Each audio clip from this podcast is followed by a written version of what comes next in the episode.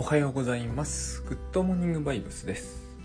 えーここ3連休で、えー私の仕事に3連休とかは関係ありませんけれども、あの、グッドモーニングバイブスだけは暦通りに動くので、え3連休いただきました。で、えその間に、佐々木さん、自分の時間がありませんという本が出たんですけれども、これは、えー先日にもっと前に出た「読むセラピー」という本とは違いまして、えータクさんという方と、えーに対談を起こしていただいて、まあ、タクさんとの対談をタクさんに起こしていただくみたいな形の本なんですけれども、えーの中でテーマとしてタクさんに自分の時間を取るにはどうしたらいいのでしょうかと。いうテーゼをいただき私がそれに対してですねそれはほとんど取れないんですけれども心配するには及ばないのですみたいなところから、えーまあ、議論が始まるという本になってます。でえっとまあこれあれなんですよね。私はこの点についてはタクスクシュートの件と似ててある種の確信を抱いておりまして、ま、グッドバイブスのサポートもありながらなんですがもともとタスクシュートで長年ですね。私だから前も言いましたけどこの件に関しては非常にスッと入ってきやすいんですよ。あのータスクシュートを2007年ぐらいから断続的にもうほとんど1日も空けることなく使ってるわけですね、えーそうするとその中で、まあ、1314年。まあもっと短いか長いか分かりませんけど大体そのぐらい。10年以上にわたり。つまり3600日以上にわたって、えータスクシュートを使っておりますとですね自分の時間って取れている日がほとんどなくてでその間にもいろんなことが起こりますけどもその自分の時間が取れないことによってもう不幸で、えーうつ状態になり死んだ方がマシだと感じる日とかはないんですね。でそれはあんたの特殊事情だろうと言われるかもしれませんけれどもだからこれがですね他の人にもある程度、えー共有可能なものなのかどうかは読者の方に判断委ねますしかないですからそうしますけれども、えーという流れにありながらの中でグッドバイブスを、えー聞くとですねこの点はスッと入ってきたということなんですよ。何の違和感もなかった。あの1秒もない日も何百日もありますよ。自分の時間という純粋な意味では。僕があの中で自分の時間と定義したのは、えー他人からの依頼仕事用事言いつけその他をやる時間と、えー自分自身の体からの依頼、えー食事排泄、えーお風呂が微妙だけどまあ入れましょうねお風呂もね、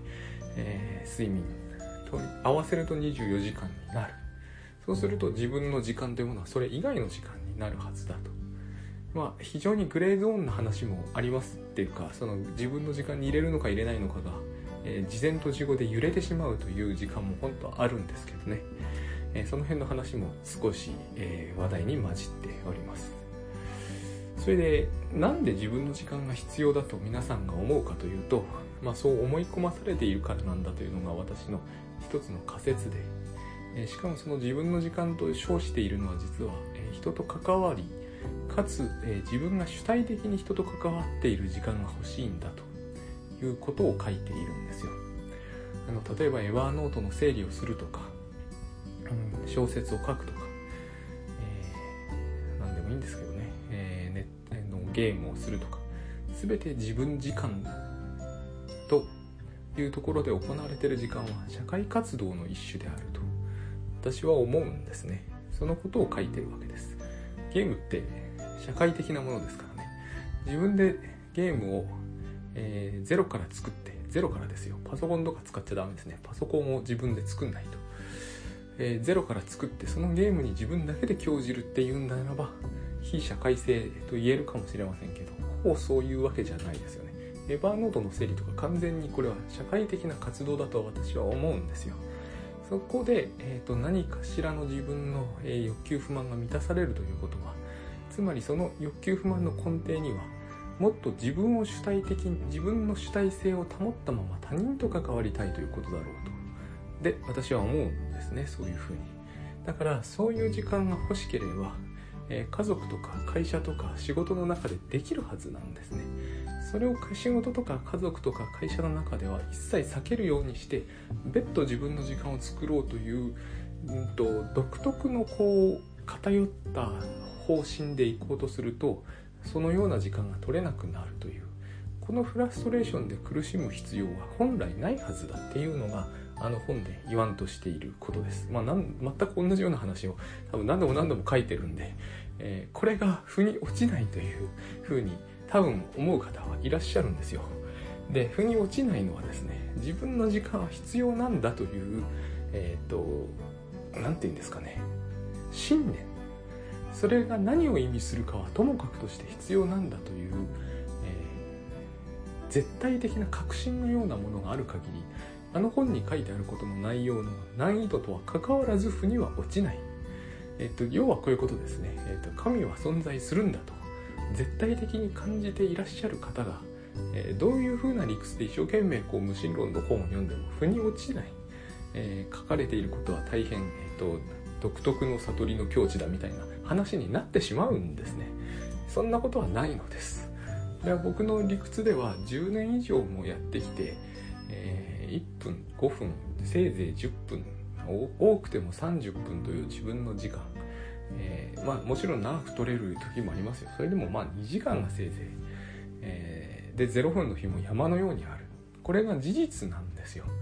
でこの事実を何とかしてねじ曲げなければいけないと信じるほどの理由はそこにはないということですね。そういう言い方をしてもいいかなと思うで虚しいっていう話になるんですけどそれは自分の時間がなければ虚しいということが確定しているからなんであって、えーと、そのような事実が、えー、宇宙開闢からあったとかいうことはないわけですね、えー、人類の歴史を自分の時間が取れないものはみんな抑うつになって自殺したということもないわけですよ。そういう、えっ、ー、とえー、心理的な普遍の法則があるというならまだしもないわけだから、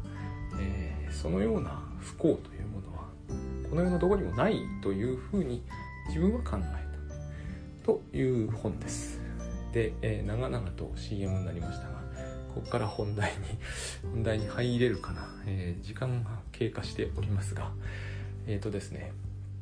え、今私が僕が一番こうホットなのは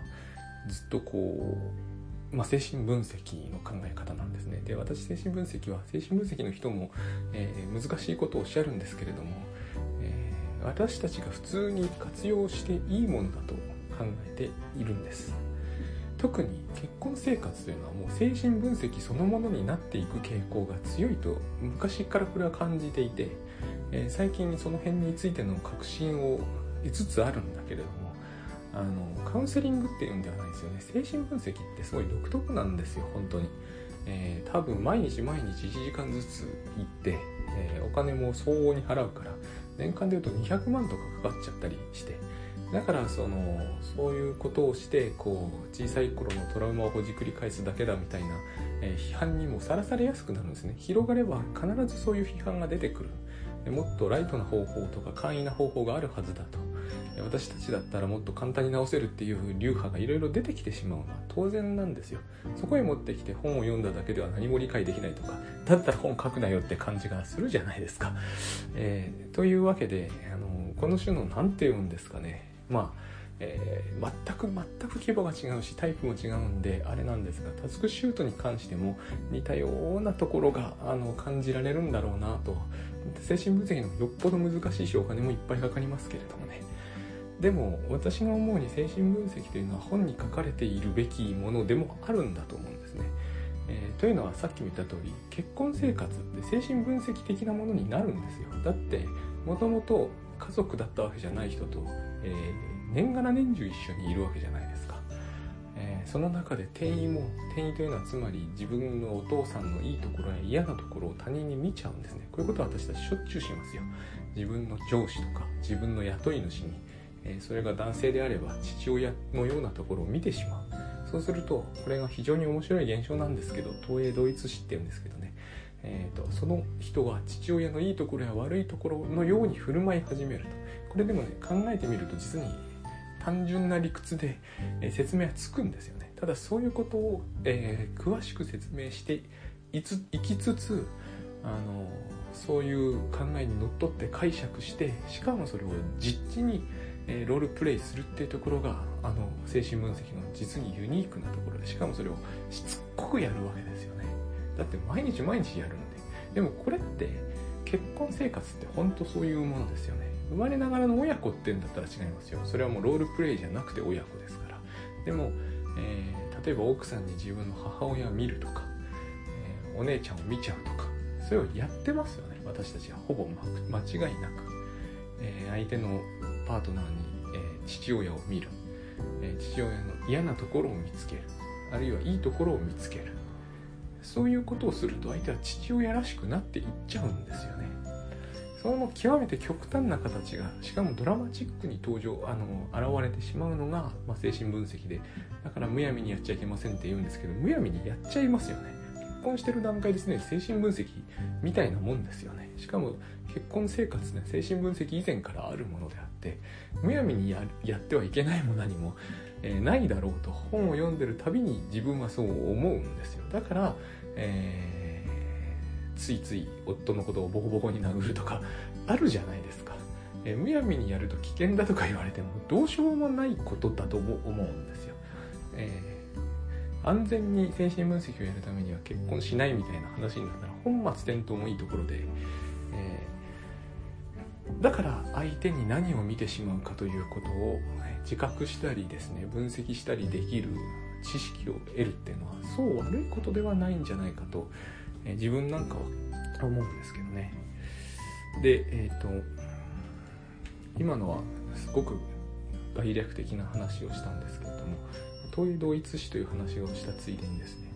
えー、つまり例えば今日なんかは今にも雨が降りそうなんですね、えー、二宮は。でこういうのを見て空を見てですねあどんよりしていて嫌な天気だって私たち平気で言うわけですよ。これを、え精神分析的に言うと、え自分の悪いものを例えばお空に投影してるというわけですね。空にいいも悪いもないわけですよ。どんよりとか言ってるのは人間のその感じ方であって感じ方ということはつまり私の中にあるものであってね、えーと、空自体は雲だからどんよりとかって言ってるわけじゃないわけですよ。それは当然ですよね。でも私たちは外にあたかもですねどんよりしたものがあるかのように言うんですよね。それは、えー、私の中にある悪い感じ悪いもの、えー、悪い感情あるいはネガティブな気持ち精神状態これを、自分の中にあるものなのに外に追い出して、えーと、空の方に向かって投げつける。だから投影投げる影ですね。その投げた悪いものをしかし私は自分から投げただけなので、えーと、完全に引き剥がすことできない。引き剥がすことができればですねあの投げてああすっきりみたいになるわけですよ。だって自分の中の悪いものを全部外に出したからすっきりするじゃないですか。あの何ですかね悪いものをな、えー、外に出すとか、えー、うんちにして外に追い出すとかいう表現を精神分析で取った時はこのことを指してるわけですね。でそして投げる。雲に向かって自分の、えネガティブな気持ちなり感情なりを投げる、えー、昨日もまた何かやらかしちゃったから嫌な気持ちになってどんよりだっていうのを外に向かって投げると。ところがそれを私はブーメランになって戻ってきちゃうんですよね。だって自分から完全に切り離せないから。例えばそれをパッと空を見た時にそこにあるわけです。ただし自分が投げたということは無意識にやってるのでえー、自分が投げたことには自覚が全くなく空がどんよりしてるように見えると。これがですね、えーと、対象が自分の、えー、投影したものと一致してしまうとかそういう言い方をするんです。一致してますよね。雲がどんよりしてるわけですよ。私の目にもどうしてもそう見える。でもこれをすごく一生懸命こういうことばっかり考えてるとですねこれは私の気持ちをあそこに見てるんだなっていうことがだんだん分かってくるんこれが大事っていうことを、まあ、分析の人は言うわけです。で空に投影するのはみんなやってるじゃないですか。社会的にも認められてますよね。だからどんよりした雲とかっていう表現を使っていいわけですけれども、これを他人にやっちゃいけないという暗黙のルールみたいなものが私にはあるような気がするんですよ。あいつどんよりしたやつだとかって言ったらダメじゃないですかそれはあんたがどんよりしてるんでしょっていうことになるわけですよねでも私たちはこれも割と平気でやるんですよ。あの分かんないのに、えー、上司はなんだかいつも、えー、不機嫌だとかそれはあんたの不機嫌なんじゃないのっていう話なんですよ。少なくともそのことを考えてみるべきではないでしょうかという話なんです。ところがですね人間というのは雲とは違うわけですね。えっ、ー、とどんよりを投げつけられるとですねだんだんどんよりしてきちゃうんですよ。ここが雲と全然違うところなんですよ、えー、例えばその君はいつも不機嫌だなって奥さんに向かっていつも言ってると絶対不機嫌になりますよね相手は。これを投影同一視と言うんです。投影しているうちに相手は投影した存在にだんだん変わっていってしまう。これを精神分析の世界では多分ですね、えー、まあ絶対にできてしまいますよね。なぜなら無意識に投影する人が言ってみれば精神的に厳しい状態にあるわ。けです精神的に厳しい状態にある人はみんな無意識に投影をしちゃうんですね。あのグッドバイブスっていうものをツイッターで、えー、検索をかけるとですねどうしてもこうブスっていう言葉にヒットしちゃうんですよ。あのそれでですね見なくてもいいものを見ちゃうんですけど、えー、私はどうせブスだからって言っている女性が何人も引っかかってくるんですよ。それで、えーと、その人たちが言うには、えーと、早く整形するお金を貯めないと人生は絶対に好転しないんだけれども、えーと、そのお金もやたら高くて死んだ方がましだってすぐこう死ぬ話になっていくんですね。これもまた一つの投影なんですよ。酷なようですけどね精神的にきつい状態にあるとですね、えー、世の中に対してというよりは他人に対してだな。投影をしちゃうんですね、えー、私のことをどうせ、えー、ろくでもない人間だと思ってるだろう。何度も何度も何度も言われているとですねこいつは本当にろくでもないやつだって思っちゃうんですよ。人間ってのはね。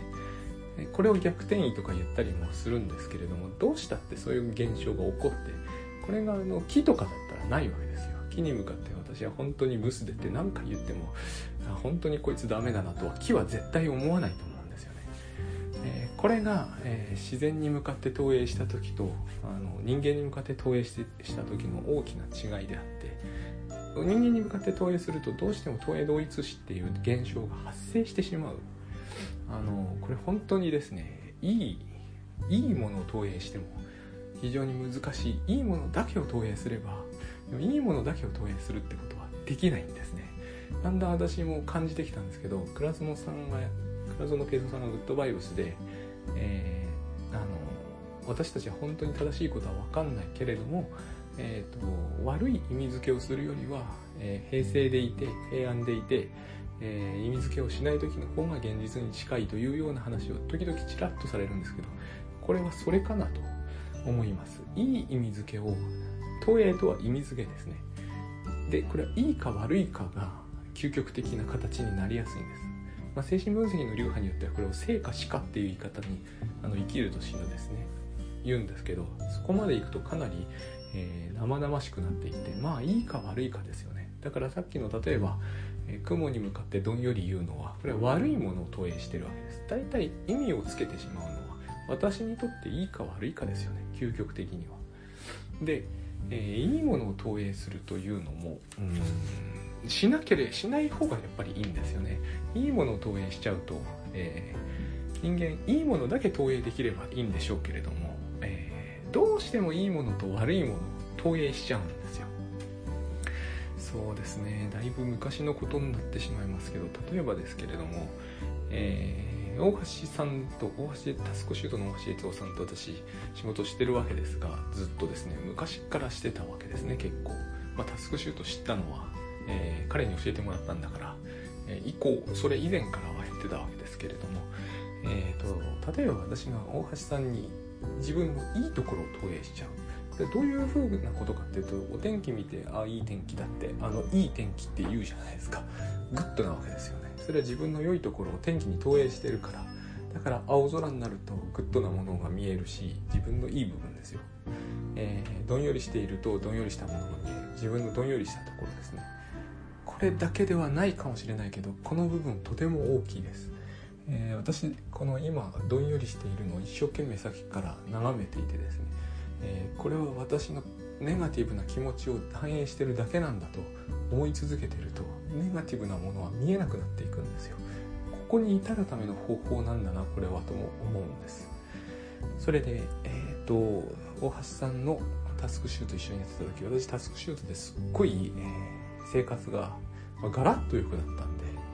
えー、大橋さんにいいものを投影しまくっちゃうんですね。ここが大事なんです。そうすると大橋さんすっごい人に見えてくるんですよ。ここが大事なんです、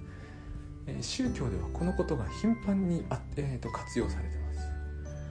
何も悪いことはないって思われると思うんですよね。これ多分倉園慶三さんのグッドバイブスのセッションを受けられて、えーと、生活が良い方向に変わったら同じことが起きるはずです、えー、カウンセラーはこのことが必ず起きるんだろうなっていうふうに僕はよく思うんですね。えー、戦望と感謝っていう本があったりするんですよ。戦望というのは、えー、なんだろう。戦望って何ですかね、えー、羨ましいっていうやつですよね。戦望戦望っていうのは羨ましいんですけど羨ましいっていうことにはちょっと恨み事っぽさがありますよね。嫉妬ですよね要するに、えー、嫉妬が入るか入らないかっていうような問題があったりするわけです。えー、良いものを外に投影するっていうのは良いものって自分の中にあるわけですよ。さっき悪いものも自分の中にあったように良いものは自分の中にあるんですよ。タスクシュートがすごかったから、えー、それを発したのが大橋さんだから大橋さんすごいって思うって普通に考えるんですよ。でもこれは、えーと、単純すぎるんですよ。それは青空は私たちに恵みをもたらしてるから青空すごいって同じなんですよ。そんなことを言うならばどんよりした雲は雨を降らせてくれてそれも恵みをもたらしてくれるからどんよりすごいって思わないとおかしいじゃないですか、えー、東映はそういう部分が欠けていて、え、大橋さんはすごいだけになっちゃうんですよ。青空みたいになっちゃうんですね。でこのそのようになった時はいいんだけどそれだけで済めばいいんですがずっとそれだけっていう状態ならいいんですけどそれでは普通は済まないわけね、えー、例えば私なんかの場合は、えー、分かりやすい事例ですけどこれは例えば外でタスクシュートの話をするとかいうこともあるわけですよね、まあ、大橋さんの、えーと、仕事の一環でだけれども自分だけでするということ。もあるその時自分は大橋さんじゃないっていう問題が発生するわけですね、えー、東映同一視してる時はいいんですよ。相手はすごいと。でそのすごいというふうに投げつけてるのは自分の良いところとすごいところだからえ他人に見てるものなのに自分と同じになっちゃってるわけですね。よくあるじゃないですか。というかこういうことはよくあるはずなんですよ。じゃあいざ一人で喋ろうと思った時あれどの部分自分が喋ればいいんだっけっていうことになるんですよね一歩間違うと全部ただ大橋さんが喋ってることをそのままなぞることになってしまうでこの時に出てくる問題があるわけですね。えー、っと同一じゃないものを同一視してしまったので、えー、相手のすごいと思ったところだったものが実は自分がすごいと思っているものを相手に貼り付けただけだったりしているので、自分自分は何を喋ればいいのかと、えー、この時に分離が起こるわけですよ。分離しないわけにいかないからですね。えーと、例えば自分のものにしちゃう。これ有名なんですね。東映同一詞で。自分のものにしてしまう、え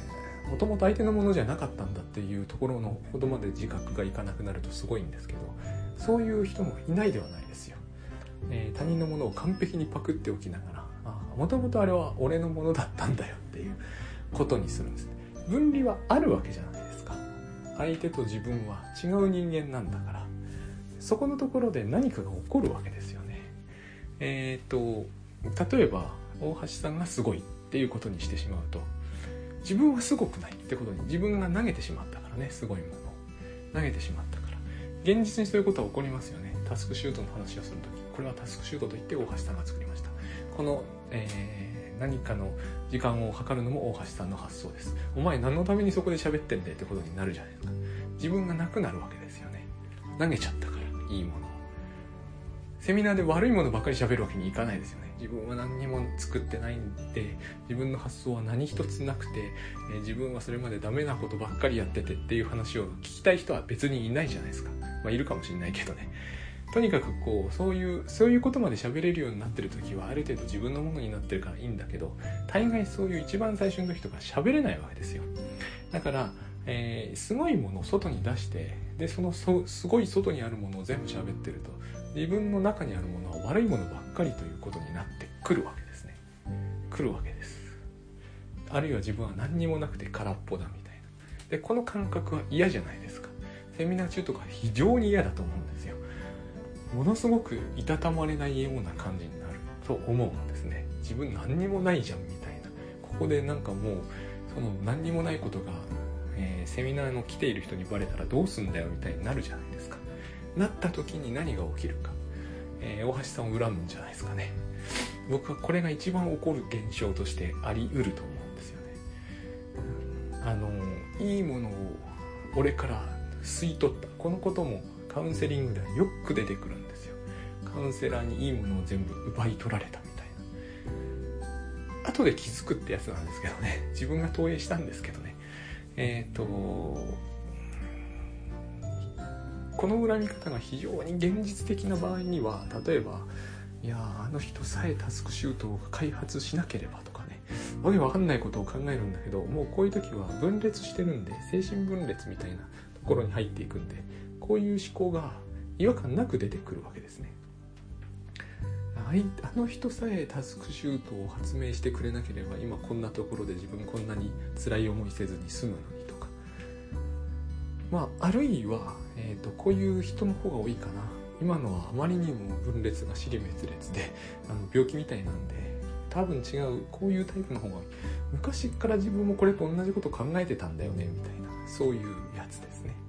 自分の方にいいものを取り戻しにかかる時に相手を悪くしなきゃいけないような気がしてくるわけですね。あのこれも夫婦喧嘩をしているとこればっかりだなって思ってうんざりするわけですよ。あの本当に何て言うんだろう自分がいいものをどんな結婚でも恋愛でもそうですよね自分のいいものを相手に投げてしまっているだから、えーと、あの人すっごいいい人でっていう話になるわけですよ、えー、綺麗だし優しいしみたいな。えー、その人間と関係ないんですよね。自分のいいところを相手に貼ってる。だからそのことには満足していいことなんだけれども自覚がない上にそれ投影なのでえっ、ー、と結婚した時はあんなに優しかったのにねってことになるわけですよ。いいものを相手から引き剥がしにかかるんですね。でもこれは当然のことですよね。自分が投げたいいものが、えー、例えば相手にぴったり張り付いていないとしょうがないですよねそれは、えー青の青空の日もあればどんよりの日もあるということはつまり、え青空に向かっていいものをどんどん投げつけていたらどんよりになってると。あの俺は騙されたみたいな。これ空に向かって言ってると頭のおかしい人になっちゃいますけれども、えこういうケースは山のようにありますよ。あの私自身もよく経験します。あのエバーノートと GTD ではつらつとしていた頃の佐々木さんに戻ってくださいみたいな DM をもらうことはあるんですよ現実に。あの青空の頃の空に戻ってくださいっていうのと同じことですね。あなたは今曇り空になっちゃってますみたいな。残念ながらそういうものだと思うんですね、えー、曇ってることが悪いわけじゃないし晴れてることがいいわけでもないんだけど、えー、投影するんですよね私たちはね。多分今日一日のうちに何度も私は空を見ては自分を見ちゃうんですよね、えー、暗い。暗いのはお前だってことなんですよ。えっ、とこれはあの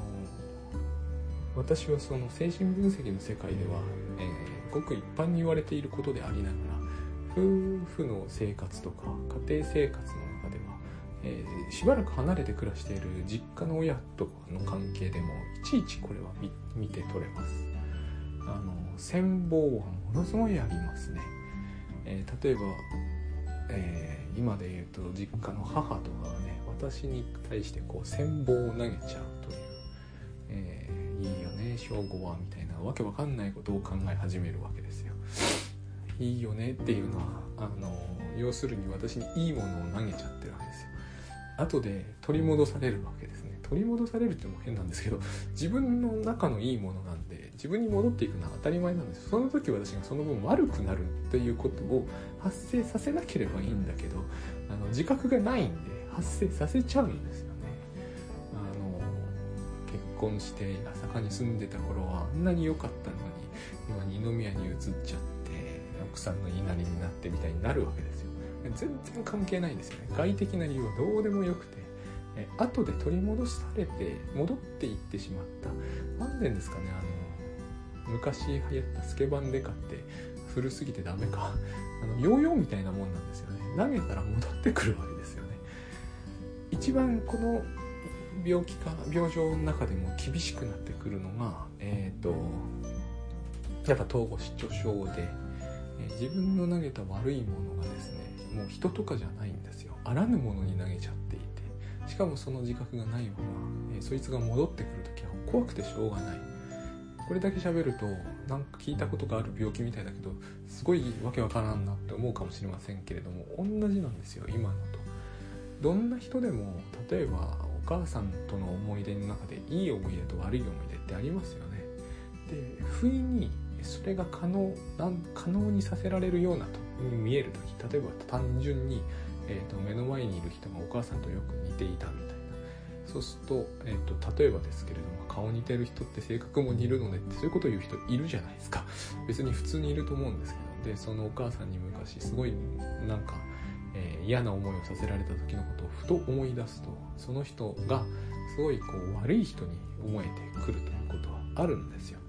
でも私たちはそんな事例でなくても例えば雲とか蛇とかに平気で自分の悪い部分投影してますよね。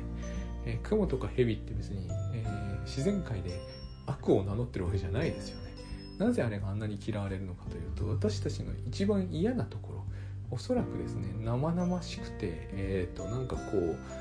何て言うんですかね、えー、悪いと思っているところあるいは親にそれはあんた悪いところだとか言われたところを投影する癖がですね幼い頃についたと思うんですよね私には雲とかそんな怖いものに見えませんから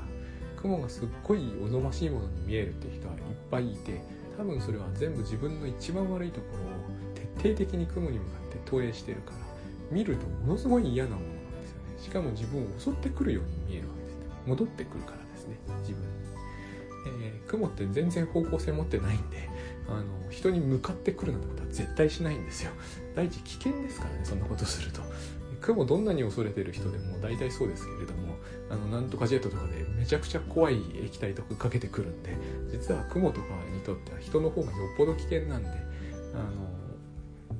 雲には人に向かって襲ってくるなんてことは絶対ないんだけれども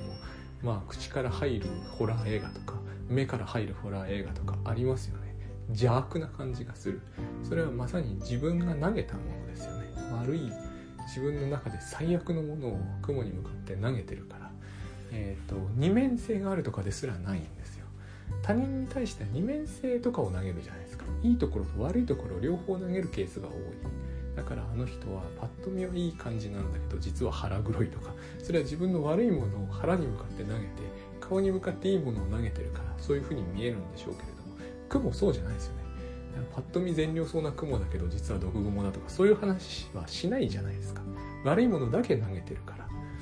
でそれが自分に向かって襲ってくるっていうわけですね。とっても怖いですよね。自分の最悪のものが自分に向かって襲ってくるんだからもうパニックですよね。パニック障害ってやつですよ。あのー、ATM とかそういうものに悪を投げるんですよ非常に恐ろしいと思います。あの雲が嫌いな人がタランチュラみたいなののでっかいやつが ATM の形になって自分を常にこう攻撃しようとしてるっていうような感じ。多分そんな感じだと思うんです。まあえー、これはなってみないとこればっかりは分かんないと思うんですけれどもでも理屈はそういうことかなというふうに思います。だから、えーと、投影って私たちするんですよね。意味付けなんだって何かがいいとか悪いとか言った瞬間にそれはもう投影なんで